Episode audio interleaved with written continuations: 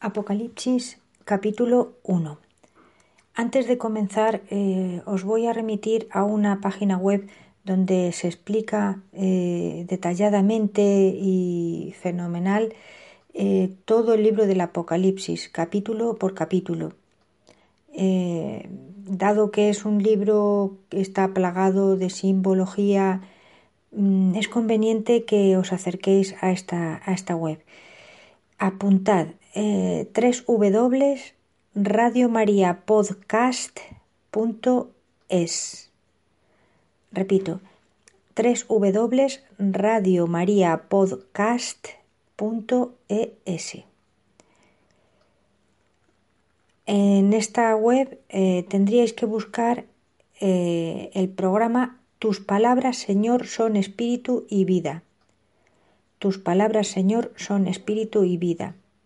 Y dentro de este programa, la fecha en la que se comienza a explicar el Apocalipsis, en, concreto el capítulo 1, es la del 11 del 10 del 17. Repito, 11 del 10 del 17. En esta fecha se explica el capítulo 1 del Apocalipsis. Os recomiendo también Em, podéis dar al play y os recomiendo que saltéis las pausas musicales para no alargar mucho el audio. Eh, está perfectamente explicado por el Padre Jesús María Silva. Eh, comenzamos con una breve oración al Espíritu Santo. Espíritu Santo, ven, inunda nuestros corazones, nuestro espíritu, nuestras mentes, para que podamos comprender tu palabra, la palabra de Dios, si esa es tu voluntad. Y Señor Jesús, déjala para que podamos guardar todas estas cosas en nuestro corazón como la Virgen, ante nuestra falta de entendimiento, y que seamos humildes para aceptar tu voluntad. Si es tu voluntad, danos el don de sabiduría para poder comprender para poder hacer viva en nosotros tu palabra, que eh, sea también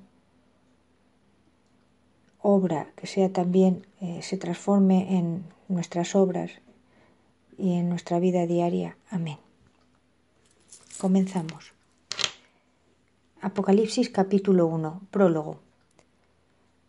Revelación de Jesucristo, que Dios le encargó mostrar a sus siervos acerca de lo que tiene que suceder pronto.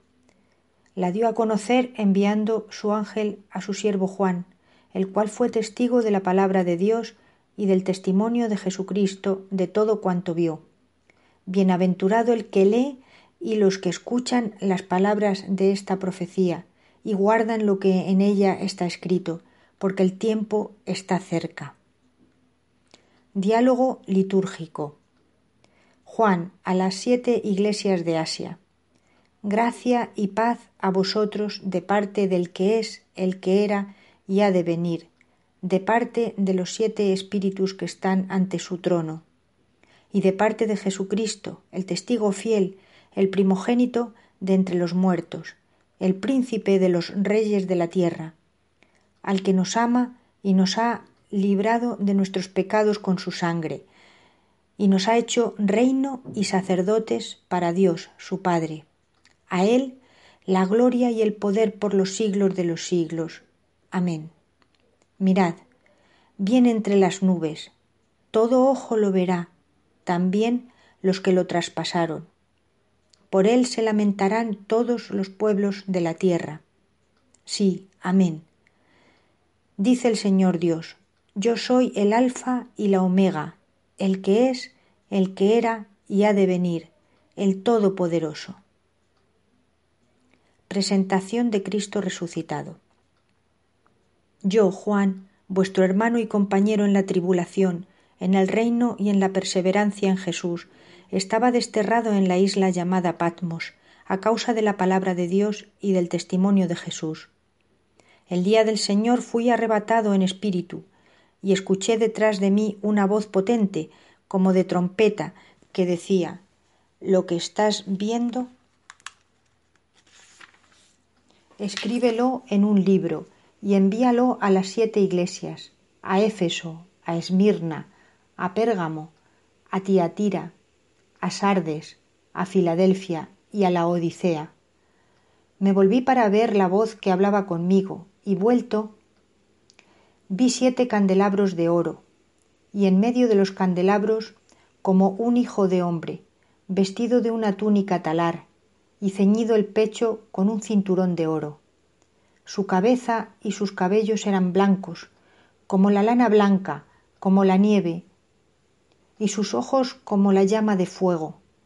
Sus pies eran semejantes al bronce bruñido incandescente en el crisol, y su voz como rumor de muchas aguas. Tenía en su mano derecha siete estrellas, y de su boca salía una espada aguda de doble filo.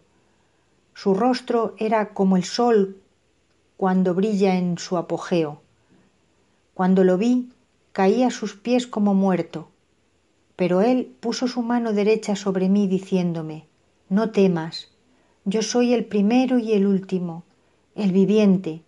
Estuve muerto, pero ya ves, vivo por los siglos de los siglos, y tengo las llaves de la muerte y del abismo. Escribe, pues, lo que estás viendo, lo que es y lo que ha de suceder después de esto. En cuanto al misterio de las siete estrellas que has visto en mi derecha y los siete candelabros de oro, las siete estrellas son los ángeles de las siete iglesias, y los siete candelabros que has visto son las siete iglesias. Palabra de Dios.